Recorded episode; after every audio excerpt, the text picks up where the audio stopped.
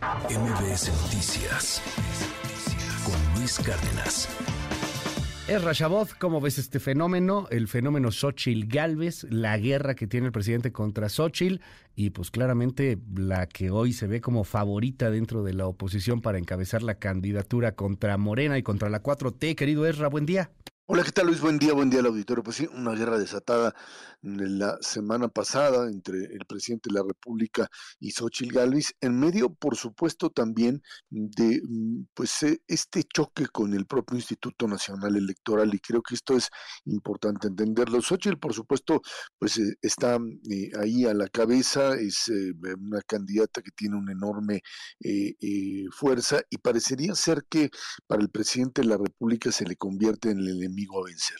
Esto es lo que él ha finalmente detectado y eh, esto lo ha llevado finalmente a pues, establecerse como jefe de campaña de Morena, más allá de la campaña que hagan sus propios, sus propios precandidatos como tal. Y esto, pues, eh, dentro de lo que sería el aparato legal, parecería ser que es la parte más eh, delicada de todos.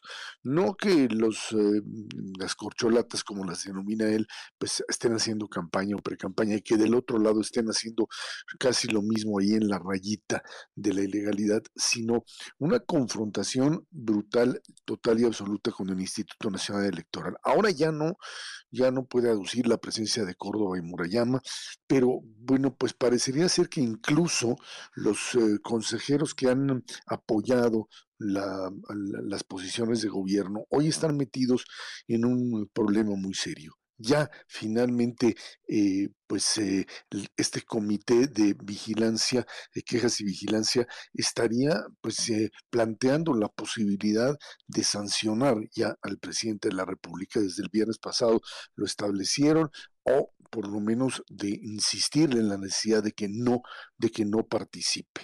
Em, este comité en donde Jorge Montaño y Rita López pues habían bloqueado la primera pues el primer cuestionamiento con respecto a que lo que estaban haciendo las llamadas corcholatas era campaña, pues parecería ser que en este momento pues emiten un comunicado en donde le están diciendo a Morena, saben que eh, tanto eh, eh, sus propios candidatos como muchos otros, incluyendo al propio presidente de la República, estarían pues cometiendo una violación directa a la ley, Luis. Están hablando fundamentalmente en el caso del propio, eh, el propio proceso electoral de pues eh, eh, necesariamente reducir la presencia y lo que llaman proselitismo a lo que sería específicamente espacios cerrados o espacios del partido.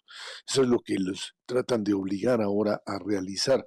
Y bueno, por supuesto, la consejera Claudia Zavala, mm, que eh, pues ha sido la opositora a todo este proceso de eh, pues eh, precampaña escondida, pues dijo, no, no, podrían hacer absolutamente nada, no tendrían que estar haciendo esto, están haciendo precampaña y esto es lo que hay que echar para atrás. No, no, no, no prosperó, pero al fin eh, los consejeros como Montaño y López están ya en un nivel de, llamémosle, presión social o presión política interna, porque lo que se está generando por lo pronto en, en, en, Morena con el tema de espectaculares, con el tema de em, acarreados y, movilización, pues es una pre-campaña abierta. En el otro lado están pues un poco girando en la línea, digamos, más, eh, más, cerrada, más eh, directamente eh, vinculada a lo que serían pues campañas muy pequeñitas, llamémoslo así, o expresiones muy pequeñas que tratan de mm, finalmente no ser, no ser sancionados como tal. Esto ha aumentado incluso cuando el Tribunal Electoral anota al propio presidente de la República ya en la lista de aquellos que han pues violado específicamente la ley electoral y hablaremos sin duda alguna en los próximos días de una reacción del propio presidente en la mañanera con respecto a si seguirá hablando o no seguirá hablando.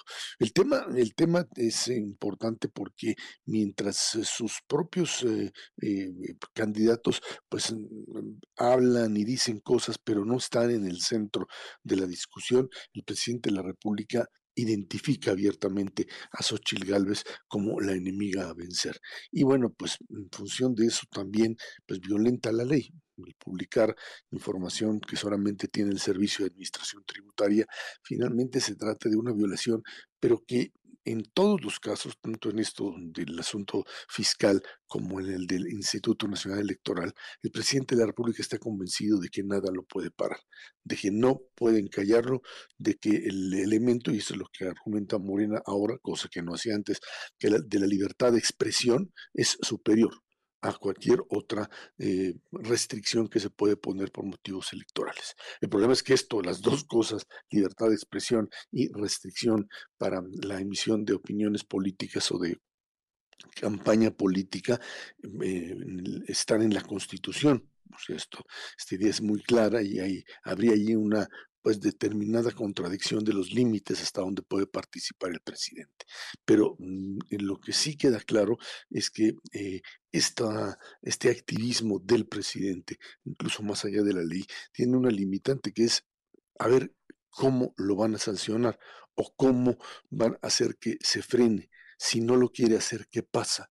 Hay la posibilidad de sancionarlo Obviamente que no, Luis. Y estamos finalmente en esta situación. El presidente identifica a Xochitl como la gran adversaria y está dispuesto a hacer lo que sea por bajarla de la contienda.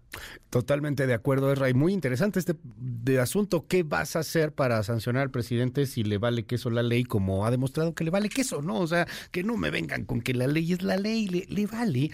Él, él señala que es su libertad de expresión. Ya está todo Morena también ahí diciendo que no pueden limitar al presidente. Entonces, bueno, pues ya quiero ver quién es el guapo o la guapa que, que le envía una sanción de a de veras, la cual está bien complicada porque hasta legalmente hablando es, es muy difícil que esto llegue. A ver en qué punto termina este asunto pero pues mientras tanto se va haciendo más y más agudo, más encarnizada esta protesta y este esta búsqueda por la candidatura y por la elección, una elección adelantadísima. Ya hoy por ahí en el financiero aparece una encuesta de cómo a la gente, y con toda razón, pues le está ya cansando y le vale cacahuate este asunto, pues porque es muy tenso, es muy del círculo rojo, no le resuelve los problemas reales, el país cayéndose a pedazos y los otros pues compitiendo en, en, en simples declaraciones políticas que no le dice nada a la mayor parte de la población. ¿eh? Es muy interesante lo que trae ahí el financiero en, en esta encuesta del interés que ha caído por el proceso de las corcholatas. El haber, Luis, nada más termino, el haber adelantado el proceso electoral tanto tiempo, desde pues prácticamente la elección del 2021, ha generado este desgaste. Un adelanto que no debía haberse se producido más que en función pues, de algún interés personal de alguno de ellos que hubiesen manifestado que quisiera hacerlo, pero esto, esta carrera, esta lucha por el poder finalmente desgasta, finalmente rompe con equilibrios y lo que tenemos ahora es una guerra desatada en donde el presidente de la República es el candidato, por lo pronto hasta en tanto Morena no nombre antes, a otro, perdón, y en función de eso vamos a tener esta, la confrontación que no tiene forma de ser contenida por la autoridad electoral.